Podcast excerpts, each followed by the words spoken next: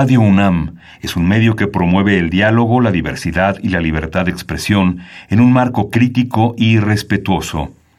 Los comentarios expresados a lo largo de su programación reflejan la opinión de quien los emite, mas no de la radiodifusora. Radio UNAM presenta Al compás de la letra. Al compás de la letra. Un programa conducido por María Ángeles Comezaña.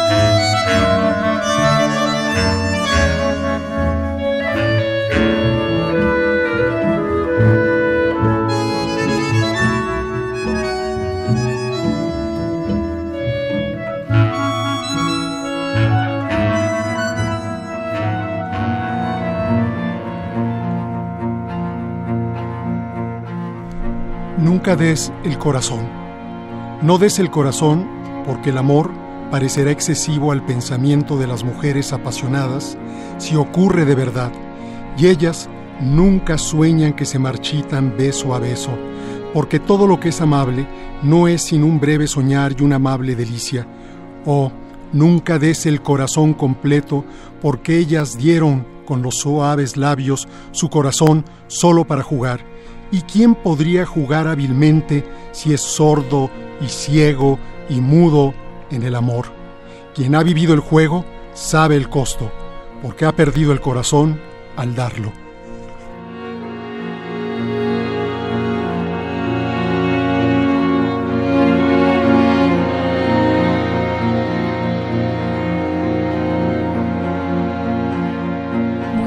Tardes, queridísimos amigos una tarde de jueves del principio del año, a finales de enero, otra vez Radio UNAM abre la puerta para la poesía. Y principio de todo. y principio de todo, efectivamente. Queridos amigos, al compás de la letra, nuevamente eh, se emociona, eh, llega por aquí, por esta puerta, un duende, para que cansancio, sueño, tristeza, eh, mal de amores se vaya y todo, todo quede en la palabra poética. Y acabamos de escuchar a nuestro invitado de hoy, que ya ha venido algunas otras veces, que es ni más ni menos que el poeta, el editor, el traductor, el amigo, queridísimo eh, Víctor Manuel Mendiola, a quien saludamos y agradecemos muchísimo, Víctor, que estés de, nuevo aquí. Y Al contrario, es un gusto estar aquí. Y además vamos a hacer un programa muy especial, porque Víctor Manuel Mendiola es ahora, en este programa, el poeta traductor de un gran, grandísimo poeta eh, irlandés que es eh, William Blake, eh, perdón, es que Blake habla de él, William Yates, es entre William Butler Yates.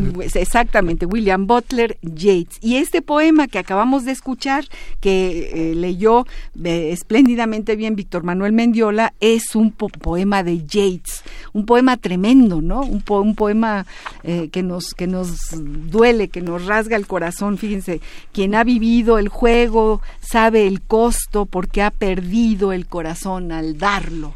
Y bueno, ¿cuántos no hemos perdido el corazón al, darlo, Víctor Manuel? Pues sí, es como el amor es maravilloso y es doloroso y es tiene esa el amor es dolor también, ¿no? Así es, así es. Queridos amigos, yo saludo como siempre a los que ya sé que están del otro lado escuchando el programa. Ya sé que Luis va en su coche y que tiene prendido eh, el radio eh, para escucharnos. Y le pido a mi, a mi queridísima productora que me mande los teléfonos, que todavía no, mi memoria me falla. Y bueno, saludo a Susana, queridísima, su familia hermosísima y entrañable, a sus hijos, a Karim, a Julian, a Yeli, a Francisco y saludo a, bueno, a Esther Valdés que sé que nos escucha y desde luego a nuestro querido compañero de siempre que está en Tlalpan y que se llama eh, eh, Pablo López y que sabemos que seguramente ya afiló el lápiz y ya estará escribiendo algo eh, a partir de la evocación que tendrá en este programa la poesía de Yates, de este gran poeta irlandés, queridos amigos.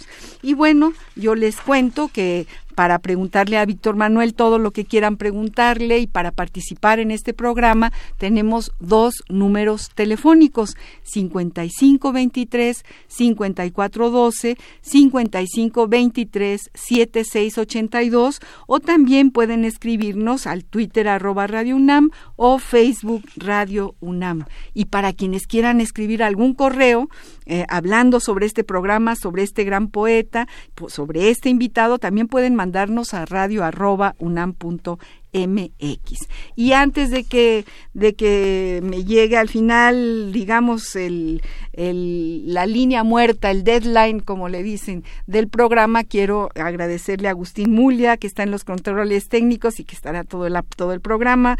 Le quiero agradecer también a, Alejandro, no está Alejandro Guzmán hoy, pero ya tiene ahí otro compañero que nos ayude, que se llama Jonathan Vega. Gracias, Jonathan.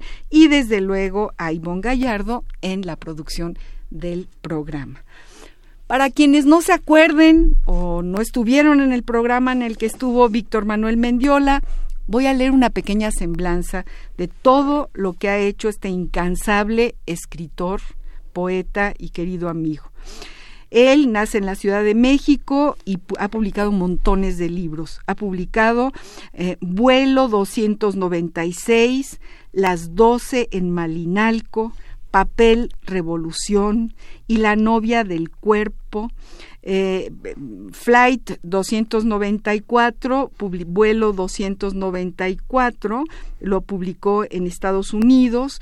Papier, Revolución, se publicó en Canadá. En Canadá, y hay una edición en Estados Unidos. Y, También, bueno.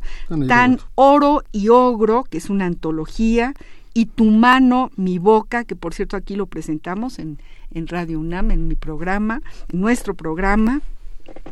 Ha publicado libros de ensayo, es ensayista, es economista, él estudió la carrera de economía, eh, es, es, un editor también incansable, él fundó y, dirige eh, la editorial El Tucán de Virginia, que hace libros bellísimos como este que vamos a presentar el día de hoy y que se llama El regalo de Harum al-Rashid. Así que, Víctor Manuel, vamos a hablar un poco de, de esto que yo creo que es una recreación, es decir, cómo un poeta eh, toma por asalto la poesía de otro, eh, en otro idioma, y se mete a nadar entre las metáforas, entre, entre las aguas, las turbulencias, las aguas claras, las oscuras, las oscuridades, etcétera. ¿Cómo fue que te, que te metiste en, en Yates y en la traducción de este poema? Le daría como la vuelta. Yo creo que quienes estamos dedicados a leer poesía y todo lo que implica eso, desde editarla, eh, traducirla, y eventualmente escribirla también, en realidad no es que lo hayamos decidido, sino que yo creo que es la poesía lo, lo toma uno y de pronto estás en ese en un viaje que es muy hermoso. Es un, es un viaje pobre, pero al mismo tiempo inmensamente rico y poderoso, porque te llena de muchísimas cosas que no tienes y que quizá no quieres tener, pero te llena de vida interior. y, y, con eso pues entonces estás como en algo desconocido. Digo, porque más la vida interior es algo que no deja de, crecer. Y sobre todo si, está, si tu vida interior está alimentada por los libros. Entonces, bueno, ¿yo por qué estoy en esto? Pues porque me tomó la poesía un día, leí unos poemas en, la secundaria eh, de poesía española, del mío Cid, leí el mío y me, me, cautivó lo que ocurría. No solamente la historia heroica, guerrera, sino me cautivó el sonido. Y a partir de ahí, de distintas formas, comencé a buscar. Primero indagué en la prosa y después un día me abrí los ojos y ya era un editor de poesía un editor, efectivamente. Yo te recuerdo muy, muy, muy, muy, muy joven, todavía lo sigue siendo, eh, cuando en aquellas épocas nos leíamos los poemas por teléfono. Los teléfonos todavía eran vigentes, muy vigentes, no había celulares. y entonces se nos quedaban coloradas este, las orejas, pero con poesía. Y yo recuerdo, sí, ¿verdad? Está tremendo. Pero yo recuerdo además, mi querido este, Víctor Manuel, que tú empezaste a escribir eh, sonetos y era como una especie de pasión por los sonetos, por encontrar el, el ritmo, por encontrar eh, el, el, porqué, el hilo conductor de los sonetos. Sí, es que un día yo estudié nivel intermedio de educación en el CCH y fue a dar una lectura ni más ni menos que Juan, Juan José Arreola.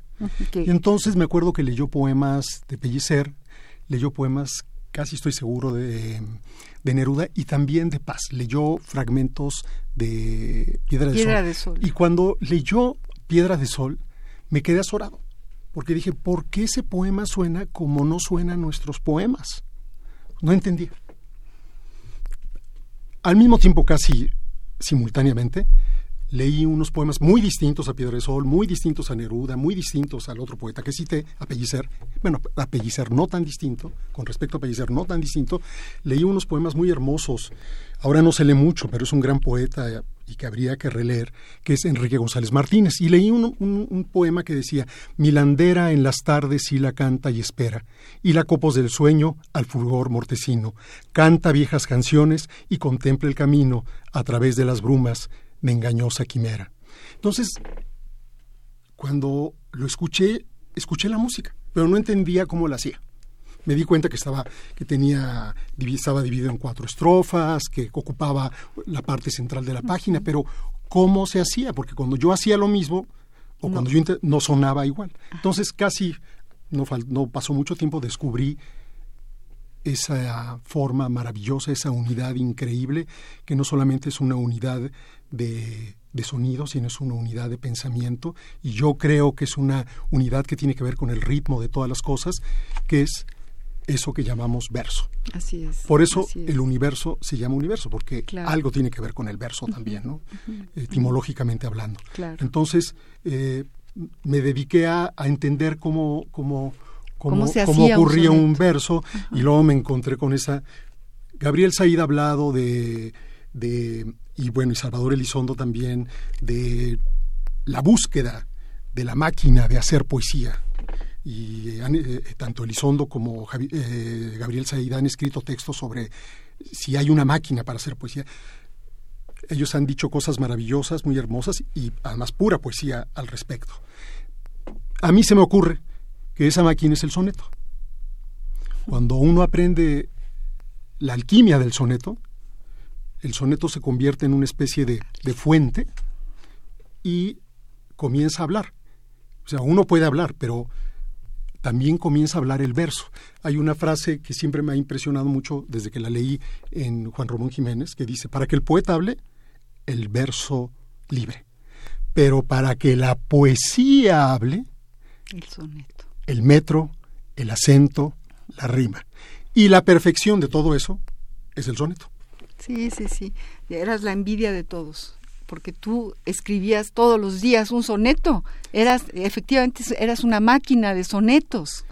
y nos los leías a todos y, y, aquello era la pasión por los sonetos, era fantástico, ¿no? Desde hace muchos. Un poeta de... 30 años, por lo menos. No me puedo acordar ahorita su nombre, me va a venir. Escribió, escribió un, un ensayo contra los poetas petrarquistas. No solamente yo, porque también escribían, si no sonetos, eh, versos muy bien hechos, Luis Miguel Aguilar, eh, Verónica Volkov.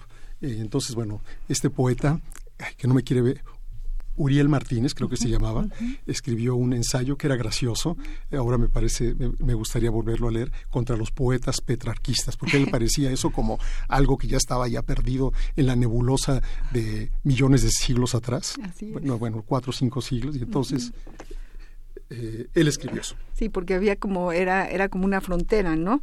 Eh, los que decíamos, ay, sonetos, ¿por qué? Pues hay que, poesía libre, etc.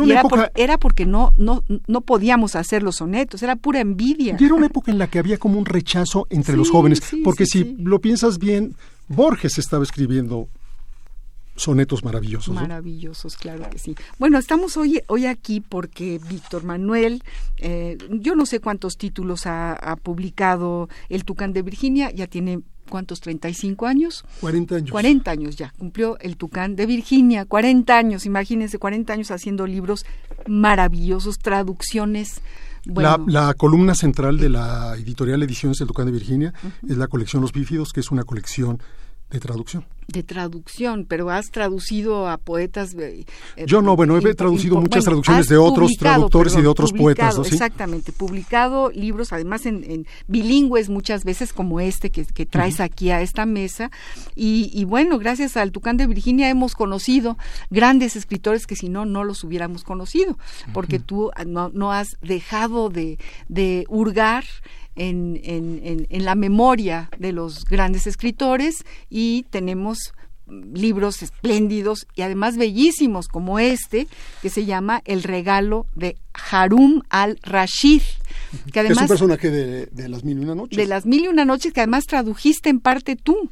Yo traduje El Regalo y traduje la canción de Angus. Sí, porque luego tienes también tres o cuatro eh, traductores. Hay una, eh, una traductora eh, que tradujo los famosos poemas de Bizancio, que es Eva Cruz. Ah, que es Eva Cruz, sí, sí, sí, sí. Y hay otros dos, me parece. Tengo, Sí, en los, porque, porque el libro, además de traer el poema, trae ensayos, un ensayo del propio Yates, que, tradujo Eva, Eva, Eva Cruz, un ensayo de Chesterton, que lo traduje yo, un ensayo de Ezra Pound, que tradujo otro muy buen traductor como Eva, que es Gabriel Bernard Granados, y, otro de, eh, de otro de Eliot. Uno de Eliot, también, y otro de eh, un, un, crítico, un profesor, un académico, pero que es un ensayo muy interesante de Brown, que eh, arroja muchísima luz sobre las partes fundamentales de la poesía de Yates y porque al final escribe tantos poemas dramáticos, porque al final, como el, regalo de Harun al-Rashid, tiene cuatro, cinco, seis poemas dramáticos, que es muy interesante. Es, es, una forma que también en nuestros tiempos prácticamente ha sido abandonada, ¿no? Claro la introducción de este libro que la hace Víctor Manuel Mendiola justamente nos sitúa en, en este viaje, en este viaje de, de Yeats, de Yates, eh, alrededor. yo, yo lo estaba leyendo, hay que leerlo muchas veces. Es un, es un poema que no, no se, no entra a la primera, o por lo menos para mi para mí. Es que es un poema moderno. Es, un que poema moderno, es un poema moderno, es como La Tierra Baldía, que a la primera uno no comprende bien a bien en un plano general que está sucediendo, porque está lleno de giros extraños eh, y hay una complejidad. Eh, este poema, en este poema el lector puede ver claramente el salto, ya había dado, pero que aquí lo da completamente, a la poesía moderna. Yates es un gran poeta simbolista. Tiene el primer poema que leí en realidad es en muy buena medida un poeta, un poema simbolista. este poema de eh, nunca, nunca des el corazón, ¿no? Qué eh, bonito. pero es muy bonito, pero es un poema, muy, al contrario, es un poema que se da a la primera, lleno de música, muy hermoso, eh, como, como es la poesía, como es una buena parte de la poesía simbolista. También hay que decir que la poesía simbolista es compleja, o sea, si piensas, no se le considera académicamente un poeta un poeta simbolista, pero lo es, Nerval. Sí. Ahora, este, ah, claro, claro, tienes toda la razón. Y si piensas eh, eh, en, en Berlín y empiezas en ciertos poemas que tienen dificultad de, de Baudelaire, en fin, eh, Sí, ¿qué me pasó? Eh, eh, eh, empecé a leerlo y estaba leyendo una historia, porque cuenta una historia. el poema y, tiene una y algo que tú dices realmente, que es real y que, y que siento que tienes toda la razón en tu introducción, es que empieza como muy florido y muy luminoso y tal, y luego se va haciendo cada vez más complejo y, y, entran las oscuridades en, el, en, la propia historia, ¿no? Y entonces sí es una, hay que entenderlo, ¿no? Hay que entenderlo, no es un, un poema que que fluya mm, al oído desde la primera vez, sino que cuenta una historia, cuenta una historia luminosa y luego muy muy oscura, muy trágica, ¿no? Y, bueno, pues e, es hay que Pero a final de cuentas, cuando emerges del poema después de dos o tres lecturas, ¿qué es lo que sucede? Que te encuentras que es la historia de un hombre que acaba estando con una mujer a la que ama profundamente, pero que en las noches ella al dormir habla, y quien habla no es ella, es un guerrero armado. Esa historia, es, es, el guerrero, es un, un hombre armado. Y entonces él empieza a esperar con ansiedad las noches en las que ella habla, no habla siempre. Y entonces cuando empieza a hablar, él empieza a escribir, pero de, pronto también ella se levanta, sale, abandona la casa, dormida, llega hasta las dunas del desierto, que están, como decimos nosotros aquí en México, en casi en la esquina, y empieza a escribir sobre las dunas. Y él empieza a copiar los signos que van a borrarse por, el efecto del viento. Y, pero se da cuenta que al, al descubrir ese secreto de ella, ese secreto lo separa y provoca la desgracia de la separación amorosa. Así es. Que y así es como termina el poema. Y así es como termina el poema. Y luego, bueno, hay cosas maravillosas eh, en, en, estos ensayos del propio William Butler Yeats. Este, dice una cosa que voy a leer que me encantó. Dice, todos los sonidos, los colores, las formas, ya sea por su energía predeterminadas o por, o por asociaciones de largo tiempo, evocan emociones indefinibles, pero precisas, o como prefiero pensar, invocan entre nosotros ciertos poderes inmateriales cuyas huellas en nuestro corazón llamamos emociones. Aquí, en este ensayo, me, este ensayo me lleva a algo que leí por ahí en alguna de sus biografías, que tú también pones una, pequeña biografía de Yates al principio del libro, de esta parte esotérica esta parte budista que, que, incluso se vuelve budista según dice uno de los artículos no sé si tú si tú lo sabías pero pero eh, empieza realmente a jugar a jugar con, con, con, el esoterismo, con la, ¿no? con el misterio, en fin, odia a la ciencia, por ejemplo, ¿sí? ¿Cierto? Sí, hay una, sí, hay una, una búsqueda a del conocimiento a través de lo esotérico, ¿no? Exacto. Ya sea una especie de doctrina muy, ¿cómo decirlo? Eh, con la articulación de cosas muy diversas, muy heterogéneas, hasta, no, no diría contradictorias, pero muy heterogéneas, eh, que acaban convirtiéndose en una especie de teoría de la historia. Así es. ¿no? y, de, y de la personalidad, de la psique humana, y además con una serie de, de, planteamientos en donde él está convencido de que el movimiento del alma humana ocurre a través de giros en espirales, y se han escrito muchas cosas sobre eso. Yo debo decirte que conozco, he leído una buena parte de eso, pero tampoco te, me, te quiero decir que soy un experto en, en ese tema, sino yo me, lo, que me, lo que me siento es un lector atento muy atento, tan atento que, que eh, recreaste el poema de El regalo eh, de, el regalo de, Harun al-Rashid. exacto, Harun al-Rashid. Y gracias a que se llama así este poema, Víctor Manuel decidió que la palabra regalo es la ruta que va a atravesar, ya nos llevamos casi la mitad del programa y no habíamos hablado de qué palabra seleccionaste, Víctor Manuel, para el programa de hoy y seleccionaste regalo. Exacto. Vamos al, al diccionario del español de México, a ver qué dice de, de que me encanta esa palabra. palabra regalo. Vamos a ver qué dice el diccionario del Colegio de México. La ruta de la palabra. Regalo. Sustantivo masculino. 1.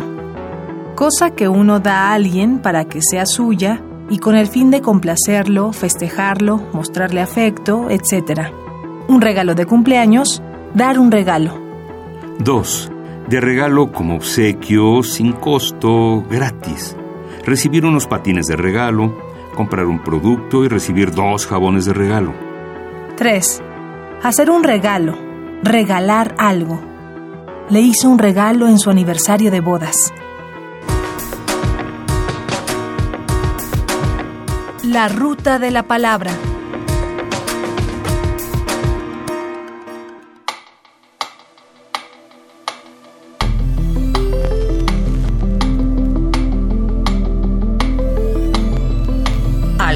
De la letra. Pues sí, todo eso es regalo, pero, pero este que tú nos traes aquí... Es un regalo trágico. Es un regalo Él pierde su amor, él pierde por el regalo, pierde el amor. Así es. Y es complejo porque en el poema, ¿qué, eh, ¿qué es el regalo? La carta, porque hay una carta, la mujer que encuentra y que en el poema que el poema insinúa, uno acaba entendiendo que es un regalo que le hace el califa a Custa Ben Luca. El regalo es descubrirle la oposición entre el Islam y Bizancio. El regalo es que va a perder a, la mujer que ama. Todo eso está entrelazado en el texto. y, es un regalo trágico. Es un regalo él, encuentra, él encuentra un momento, se encuentra con la desgracia. El regalo de Harun al-Rashid. Incluso el que le ponga ese título es una eh, es como que podría decir que es una paradoja porque uno espera cuál eh, el regalo como algo festivo y algo maravilloso y resulta que el regalo aquí acaba siendo el castigo, ¿no? Un castigo. Un regalo que es un castigo. Todo lo contrario a lo que dice el diccionario del, sé, no sé si un castigo o, la revelación de que el amor es trágico. Y ese es el regalo. Como bien dice el primer poema que acabas de leer, este poema no viene en... no, no viene. no, yo lo este, traje porque este me parece un poema muy hermoso. y... Hermosísimo, hermosísimo. Bueno, y además es una evocación, o sea, una provocación a que, a que leamos a, Yates. Sí, a propósito de eso te puedo decir que yo creo que en México se ha leído poco y mal a Yates. Desde luego se ha leído y, hay lectores. No quiero dejar de mencionar que hay un caso notable en términos de edición en los 60 o probablemente los 70 era publicó una traducción de Juan Tobar que se llama Símbolos y es una antología. sí, yo lo menciono en mi prólogo, y yo creo que tenemos que estar profundamente agradecidos con Juan, Juan, Tobar y también el grupo en donde de traductores de la universidad en donde se encuentra Eva Cruz con Marina Cruz, me parece que se llama, eh, se me escapó ahorita su apellido, otros traductores más eh, han hecho traducciones de algunos poemas de Yates. Mm, y por aquí o por allá podemos encontrar, pero es un poeta que tal vez estoy equivocado, no me atrevo a aseverarlo de una manera rotunda, pero yo creo que se ha leído poco. Yo he, tratado de buscar en las revistas de la primera mitad del siglo XX y casi no aparece, no está en Contemporáneos, no está en Taller, la revista de Paz.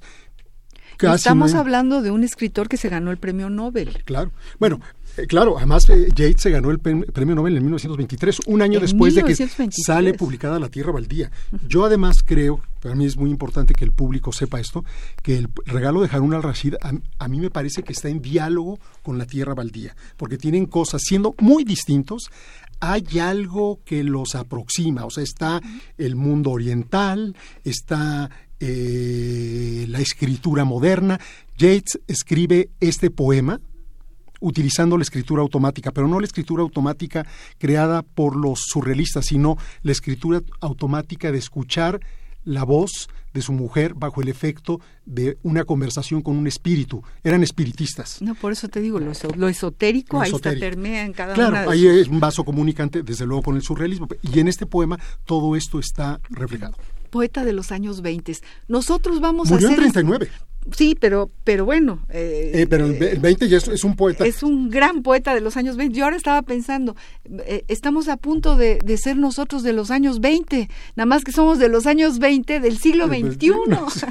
y yo recuerdo cuando hablábamos, bueno, los años 20, bueno, era así como algo totalmente que nunca iba a llegar. prehistoria, ¿no? Y ahora resulta que es lo más son Vamos a ser escritores de los años 20, Víctor Manuel. Tú serás un poeta, editor de los años 20. Suena increíble, ¿no? Pues porque, porque había como muchas, gracias, como muchas, en fin, eh, eh, muchos símbolos en torno a, a, los años 20, ¿no? Distintos a los que estamos viviendo, evidentemente, en este momento histórico. Pablo López ya nos escribe, nos habla por teléfono. Gracias, Pablo, de nuevo, desde Tlalpan. Nos lo imaginamos ahí eh, escribiendo su texto. te lo dedica a ti, Víctor Manuel, y voy a leerlo rápidamente. Dice Pablo López dice, un pensamiento dedicado a María Ángeles y a su invitado. La ventana, el pulso del mundo. A través de mi ventana puedo sentir el palpitar desde ese portillo, veo unos ojos que me miran y siento el latir de unos corazones al pie del viejo roble. Contagiadas dos tórtolas me miran y agitan sus alas trémulas de emoción. Desde mi portal mis ojos miran y mi corazón siente lo mismo que los las avecillas y los enamorados. Veo como la manzana, como la manzana madura con el clima y con el tiempo, mientras el hombre madura con el tiempo y la comprensión, son engranajes de la misma rueda, la rueda de la vida. Veo como todas las edades comulgan, hay que ponerle un acento a cómo, veo cómo todas las edades comulgan con una sola para que la torre de Babel sea una sola lengua, la lengua de la hermandad universal. Esto nos lo dedica, te lo dedica a ti, Víctor Manuel. Muchas gracias. Pablo, que siempre escribe algo y me parece fantástico. Fantástico. Fantástico que sea parte de este equipo. No lo conocemos, pero, pero conocemos su pluma. Bueno, estamos hablando con, con Víctor Manuel Mendiola, estamos hablando de este gran poeta, premio Nobel en el año de 1923. Y, Luego y va a ganar el Nobel en 59 Elliot, Eliot, entre, sí. entre otras cosas por Eh, la publicación de La Tierra Baldía, que es en 22. que es de lo que estabas hablando hace, hace un momento, Eliot. Ersa Pound fue secretario Fue de secretario, Yates. fue como secretario particular de, Oh, de de Yates Yates, durante un año, se conocían qué- muy bien y había un... qué generación, claro, ¿no? ellos tenían cierto... Pound, como se ve en el texto, lo admira, aunque tienen diferencias con la parte de la poesía que es muy hermosa, o sea, es un gran poeta simbolista, es un gran poeta, digamos, de- para, de- para decirlo así, de finales del siglo XIX, digámoslo más claramente, es un gran poeta decimonónico, pero también es un gran poeta del siglo XX y un poeta moderno, porque se transforma. Y los poemas de la última parte, incluso el poema de Bizancio, uno lo puede conectar con, con Cavafis. Son poemas que tienen la misma densidad intelectual y poética. ¿No? Eh, habíamos hecho un pequeño ensayo a Víctor Manuel Mendiola y yo para leer una, una parte de, de este gran poema. Y bueno, si, si quieres, Vamos antes a de leerlo. que se nos Antes vaya, se nos vaya el tiempo. Nada más hay que aclarar para que que la gente escuche. Vamos a, a leer exclusivamente ritmo. un diálogo que hay en medio del, del poema Sí, es un, es un entre Custa Ben Luca y el califa. A ver, explica, explícale al, a, a los Hay el- en el poema hay una parte en donde hay un diálogo entre el califa, eh, Harun al-Rashid, y Custa Ben Luca, que es la voz principal, el personaje principal del poema, el hombre que se encuentra a esta mujer que en las noches habla y que a través de su voz habla un hombre armado. Y aquí hay una discusión que es una discusión de fondo sobre el amor. Y es lo que vamos a leer, que es muy Bueno. clara, yo creo. Vamos a, vamos a pedirle allá a don Agustín Mulia, vamos a leer este poema que nos ponga alguna música de fondo y vamos a iniciar. Eh, empiezo, a- empiezo Arranco yo. Arrancas tú. Sí. Basta para mí saber que en el verano precoz el más poderoso de los príncipes del mundo se aproximó al menos considerado de sus súbditos. Se sentó en la orilla de la fuente de mármol, una mano en el agua entre los peces de colores, enseguida tuvo lugar un diálogo y yo pedí mostrar a todos los cronistas cómo los grandes corazones violentos pueden perder amargura y hallar un panal de miel. He traído a mi casa a una esbelta novia. ¿Conoces el refrán? Cambia de novia en la primavera. Ella y yo, sumergidos en la felicidad, no podemos soportar que tú pises estos caminos. Cuando la tarde remueve las ramas del jardín y aún estás solo, sin novia. Caen los años dentro de mí. Pero tú y yo no parecemos viejos como esos hombres que viven por rutina. Cada día cabalgo con el halcón a la orilla del río, o llevo la cota anillada sobre la espalda, o cortejo a una mujer. Ni enemigo, ave de casa, ni mujer hacen dos veces la misma cosa, y así el cazador lleva en el ojo un gesto fingido de juventud. ¿Puede el pensamiento del poeta, que en el cuerpo brota y en el cuerpo cae, como este puro chorro, ora perdido en medio del cielo azul, ora sobre la hoja del lirio y la escala del pez, ser un simulacro? Más que importa si muestras, Más que importa si nuestras almas están más cerca de la superficie del cuerpo que las almas sin el juego de la casa y de la rima. La propia juventud del alma y no la juventud del cuerpo se abre a través de nuestros rasgos. El fulgor de mi vela, mi linterna, es muy leal para no mostrar que ha sido creada en el reino de tu gran Padre. Y sin embargo, la estación del jazmín calienta nuestra sangre. Gran príncipe, Perdona la libertad de mis palabras. Tú piensas que el amor tiene estaciones y que si la primavera agota lo que ella dio, el corazón no necesita sufrir una derrota. Pero yo, que he aceptado la fe de Bizancio, y natural para las mentes árabes, pienso que cuando escojo una novia, la escojo para siempre. Y si sus ojos no se entornaran para mí o brillaran solo para otros ojos más jóvenes, mi corazón nunca podría volver de la ruina incesante ni hallar remedio. Pero ¿qué tal si yo me he tropezado con una mujer que comparte tu sed por esos viejos misterios indescifrables, que ve más allá de nuestra vida, un ojo que nunca supo que ese esfuerzo podría apenas asomar luminoso y que ella, sin embargo, puede parecer la fuente de la juventud rebosante de vida. Si esto fuera verdad, habría hallado lo mejor que la existencia puede dar, la compañía en esas cosas misteriosas en que el alma de un hombre o el alma de una mujer se hacen ellas mismas y no alguna otra alma. Ese amor exige ser en esta vida y seguir, sin cambio y en paz, y todo filósofo es lo correcto, debería alabar ese amor. Pero siendo yo nada, puedo alabar su opuesto.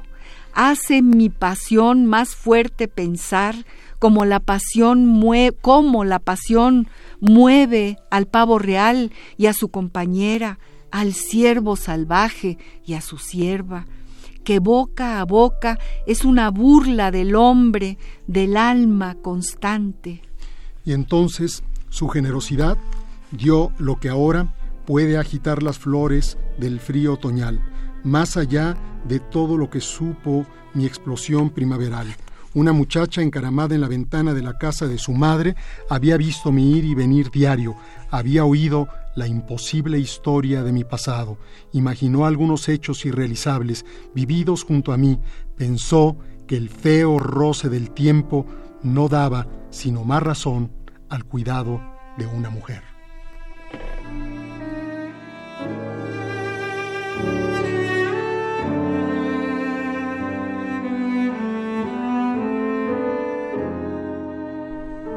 Bueno, pues qué poema, Víctor Manuel. ¡Qué viaje! ¡Qué viaje! Queridos amigos, estamos hablando con Víctor Manuel Mendiola, poeta, editor, gran amigo de este programa de Radio UNAM también, y que ha eh, traducido esta epopeya, este viaje de Yates, eh, y, nos, y nos recuerda y nos refresca y nos convoca a que lo leamos, a que eh, nos acerquemos a estas voces de, de, un, siglo atrás que nos enriquecen, que son totalmente vigentes, Víctor Manuel. Y es esta, esta sensación de que está contando una historia. Sí, es que es increíble darse cuenta de que alrededor del año 20 aparecieron muchos grandes poemas del siglo pasado, del siglo pasado que crearon, formaron y permitieron el surgimiento de muchas otras voces, pero que son como las voces fundadoras de la poesía moderna. ¿A quién me refiero? Me refiero a Poliner con el poema Zona, me refiero desde luego al poeta que ya mencionamos, a T.S. Eliot con La Tierra Baldía, pero también se, en esos años eh, fue publicada fue publicado El Cementerio Marino. y un poco más tarde, hacia unos años más tarde, fue publicado, por ejemplo, Tabaquería de Pessoa. Y Las Elegías de Duino creo que son de 1920 exactamente. Entonces, hay una eh, constelación de grandes poemas de los que eh, no podemos desprendernos porque son los poemas que explican el lenguaje creado en la poesía y probablemente creado en el mundo común y corriente del hombre común y corriente que somos todos, eh, eh, gracias a estos poemas, ¿no? Porque estos poemas modificaron el lenguaje de la sociedad. Claro, ¿no? Y además son una cartografía del sentimiento, aunque suene cursi lo que estoy diciendo, porque son el mapa de, de, lo que se vivía, ¿no? De realmente eh, en, en, el poema uno puede sentir el corazón, el latido del corazón de toda una época, de todo un momento histórico. Entonces realmente sí, efectivamente aquí aquí eh, vemos el paisaje, sentimos, oímos la música, vemos, eh, entendemos la atmósfera, ¿no? Porque y, y hablando de todo esto, eh, ¿cómo, te, ¿cómo traduces un poema de este tamaño? ¿Cómo, ¿Cómo, le haces, Víctor Manuel?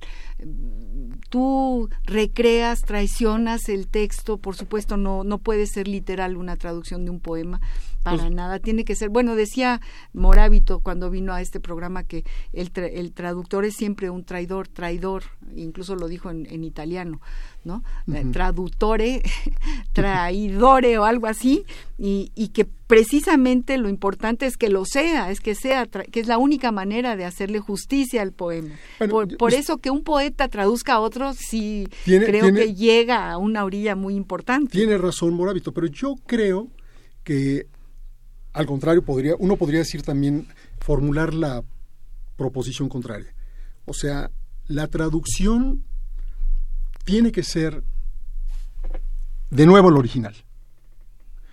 Por ejemplo, tenemos dos casos notables. La Biblia de, la Biblia en inglés es una traducción y es una de las de las fuentes de la lengua inglesa. Y luego por el otro lado, una buena parte de la poesía de los siglos de oro, de, de Góngora, de Quevedo, de Lope, eh, de Herrera, viene de las traducciones de Petrarca. Traducían a Petrarca y muchos de los poemas, sobre eso hay un poema maravilloso de Antonio Torre en donde él muestra, en un ensayo y en las traducciones, cómo la gran poesía en nuestro idioma surge gracias a la traducción e interpretación de la poesía italiana y, en particular de Petrarca. Entonces, tú mismo dices la traducción y la interpretación. Uno no puede traducir literalmente. Uno, uno tiene que sentir eh, cómo, cómo traduces una metáfora de un idioma que no es el tuyo. La tienes que reinventar. Claro, reinventas la poesía, la recreas, eres un creador cuando estás traduciendo. Eres un creador. Por otro lado, bueno, eh, digamos, la poesía, en realidad todos vivimos en el mundo de la traducción, porque cuando escuchamos a otra persona, claro, parece que no hay, que no hay traducción, pero la hay, porque estamos a veces no comprendemos cabalmente lo que está diciendo otra persona en nuestro propio idioma. O a veces, lo pongo en un caso en donde es muy claro, cuando lees a Góngora, cuando lees las soledades, la primera lectura de las soledades es como leer un, poema en otro idioma. Entonces, adentro de ti tiene que haber un salto en el lenguaje para poder entenderlo. Claro, cuando tú pasas del inglés o del francés o del alemán al español, es una operación compleja y eh, yo creo que es algo que ocurre que tiene que ocurrir espontáneamente. En mi caso, yo tengo 40 años eh, observando traducciones, corrigiendo, eh, revisando con mucho cuidado las traducciones de otros autores, revisándolas, preguntándoles cosas que me parecen. De, un lado para el otro. De un lado para el otro. Por ejemplo, me acuerdo de La Suave Patria en inglés, ¿no? Así es. La tradujiste. Bueno, la tradujo eh, Jennifer eh, Clement. al inglés y en un libro precioso también del Tucán de Virginia. Que bueno, no se podía traducir si no estaban, yo hice las, hice, descifré la suave patria, hice y las, todas las notas de la suave patria, no con lo que yo pienso, sino con lo que, lo que habían dicho y pensado Arriola, Paz, Pacheco. Qué maravilla. Eh, alrededor y autores eh, actuales que están entre nosotros como Evodio Escalante, como Marco Antonio Campos, como Guillermo Sheridan, como José Joaquín Blanco y eh, digamos reuní todas las opiniones de ellos que siempre eran sobre tal verso, eh, por ejemplo, la Paz habla sobre el título, una de las cosas que comenta, porque de Paz tengo cuatro o cinco citas, porque Paz explica, dice, habla sobre el título, por qué está así, porque si le gusta, que si no le gusta, y todo lo que dice, y lo que dice Arreola también, y lo que dice eh, eh, sobre cada una de las partes es muy esclarecedor. Esa traducción no hubiera sido posible sin esas notas, porque el poema hubiera sido eh, hermético. Sí, sí, sí, sí. Yo recuerdo cuando se presentó en la Entonces, casa bueno, del hubo poeta, una traducción había- doble, porque hubo un proceso de dilucidación. Por ejemplo, básicamente lo que yo descubrí en la Suave Patria es que, en que la Suave Patria, al contrario, es un, es un poema muy duro. Es una crítica fortísima a la violencia, es una crítica fortísima a la revolución, es una crítica fortísima a los héroes de la revolución. Eh, el poema, el poema, y dicho todo, de una manera mañanera, limpia, este, y, y con un, con una, con un encanto enorme, Una ¿no? frescura y un- No, bueno, es una maravilla. Estamos hablando con Víctor Manuel Mendiola, que está hoy aquí presentándonos este libro maravilloso, nuevo del Tucán de Virginia, que tienen ustedes que adquirir seguramente en cualquier librería del sur de la ciudad o en el centro, por está, ahí. está en el péndulo. En el péndulo Está- debe estar en el fondo también. Sí, sí, sí, sí, sí. Vamos a, a una pausa musical. Encontramos por ahí que hay un eh, tal Angelo Branduardi que tiene todo un, todo un álbum sobre Yates y que lo musicaliza. Vamos a ver qué nos parece, qué les parece, queridos amigos, este, este poema de Yates musicalizado por Angelo Branduardi.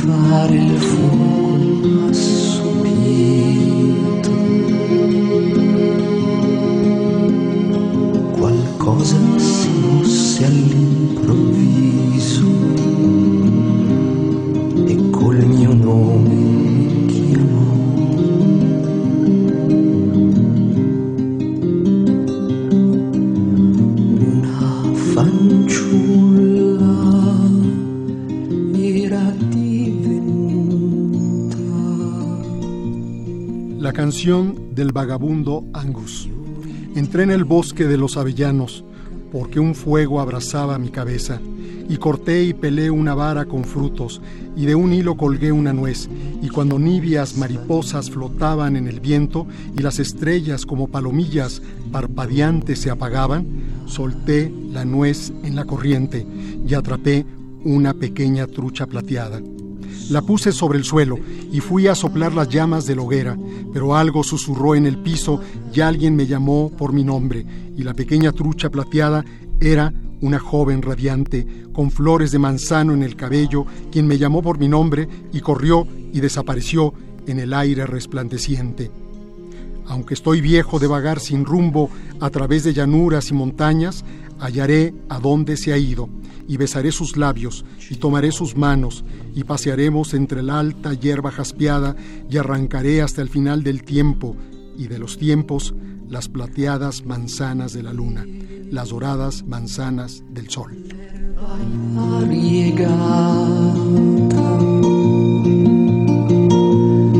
sino alla fine dei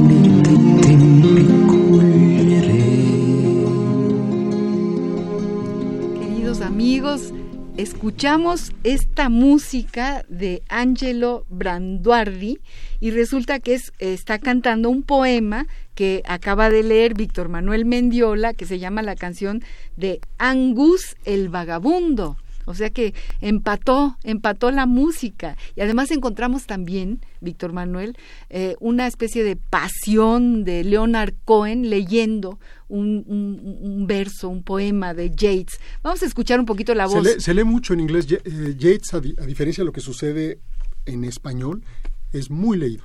Vamos a escuchar la voz de Leonard Cohen leyendo a este gran poeta.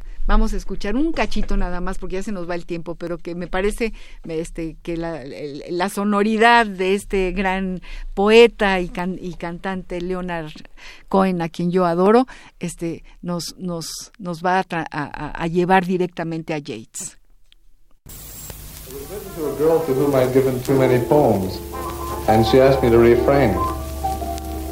So I wrote her this poem. And it's a serious poem, so don't cackle just because I told you I need the money. You tell me that silence is nearer to peace than poems. But if for my gift I brought you silence, for I know silence, you would say, this is not silence, this is another poem, and you would hand it back to me. Well, Leonard Cohen, you've just hit the limelight, if that's the kind of light they have here. I wonder how a poet who is meant to be a una, Es como si tuviera una entrevista, ¿no? A Leonard Cohen, pero qué cachito tan bonito que dice del silencio, ¿no? Lo que pasa es que tiene varios poemas sobre Angus y de pronto eh, eh, eh, no estoy seguro, se me fue. Que, que, que, te pongas más cerca para que te oigan. Bueno, pues maravilloso, que sí es un, muy, muy leído muy leído y Leonard Cohen con esa voz. Ahorita era como una entrevista, ¿no? Que le hacían a, a, Leonard Cohen, pero bueno, no deja de ser así como entrañable escucharlo y, saber efectivamente, como tú dices, que en Estados Unidos se lee muchísimo. y en el Reino Unido, ¿no? en, el, Reino Unido, en claro, inglés. es natural, es, digo, pues es, el, es, como, es como Darío para nosotros. Claro, claro, totalmente. Pero más, bueno, no más, porque Darío es enorme, pero Darío no saltó a la poesía moderna y en cambio Yates sí. Bueno, queridos amigos, eh, les decimos que por favor eh, lean este, este poeta, este poeta, este precioso libro del Tucán de Virginia, el, el regalo de Harum al-Rashid. Eh, traducido por este poeta que tenemos aquí enfrente, a quien queremos mucho, él ya lo sabe. Y bueno, para que no se nos vaya el programa, tenemos dos regalos que eh, nos, nos manda eh, David Moreno de Itaca, de su editorial, otra editorial maravillosa. Y los libros son los siguientes para los que nos llamen a nuestros teléfonos en cabina, que ahorita se los voy a decir. permítanme, permítanme que no se me pierda mi hojita los teléfonos, ahorita les digo. Pero bueno, los libros son La insurrección de las palabras que vino a presentar eh, nuestro queridísimo eh, Hermann Bellinghausen y otro libro de Ramón Vera Herrera que se llama Veredas, historias de los filos del mundo. Entonces, para todos aquellos que nos llamen, a ver si no se me perdió la hojita, yo espero que ustedes tengan ya los teléfonos y no permítanme, permítanme, déjenme ver dónde quedó nuestra hojita. ¿Alguien se la habrá llevado? Bueno, ahorita aquí está, 5523 5412 5523 7682. Llámenos, los primeros tendrán este libro. Y antes de que se termine el programa, quiero decirles, eh, darle las gracias a Esther Valdés eh, dice Víctor Manuel y María Ángeles, gracias por tan interesante programa y un saludo enorme. José Luis Mendoza de Iztapalapa, felicidades a la conductora y al invitado por su programa y continúen con su trayectoria tan exitosa. Muchísimas gracias. José Luis Mendoza, nuestra amiga queridísima, entrañable Esther Valdés, también poeta, desde luego a Pablo López por su texto, a todos los que nos están escuchando, nos quedan muy poquitos minutos, nos quedan tres minutos, eh, yo te agradezco a ti, Víctor Manuel, que hayas traído este gran poema, este gran libro, y que sigas incansable, eh, cuéntanos cuándo escribes, muy temprano en la mañana, en la noche, eh, ¿Cómo trabajas, Víctor Manuel? Rápidamente, cuéntanos. Durante el día. Durante el día, en la noche más bien leo. Y bueno, pero también tengo que decir que este libro tiene una ilustración muy, muy hermosa. Claro, claro. De Mauricio Sandoval. Ajá. Eh, que tiene un... En el libro uno puede ver un, un retrato de la noche y el poema de Yates en, cierta forma es un, precioso, un, un, relato de la noche, ¿no? de la noche amorosa. ¿no? Queridos amigos, se acabó el tiempo, se acabó al compás de la letra, seguimos latiendo eh, en, en las veredas de la poesía. Gracias, Víctor Manuel, por estar aquí. Al contrario, muchas gracias. Gracias a todos por escucharnos. Muy buenas noches y hasta el próximo jueves al compás de la letra.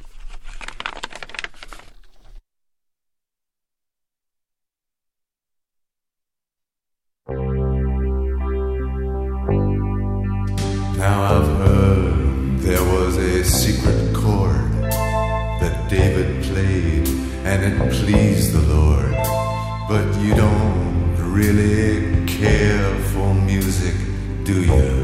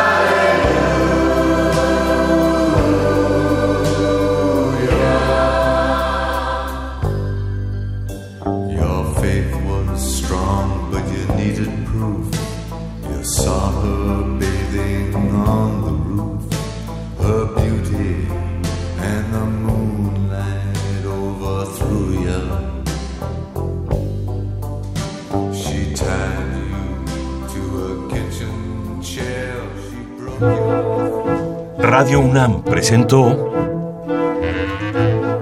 Al compás de la letra. Al compás de la letra. Un programa conducido por María Ángeles Comezaña.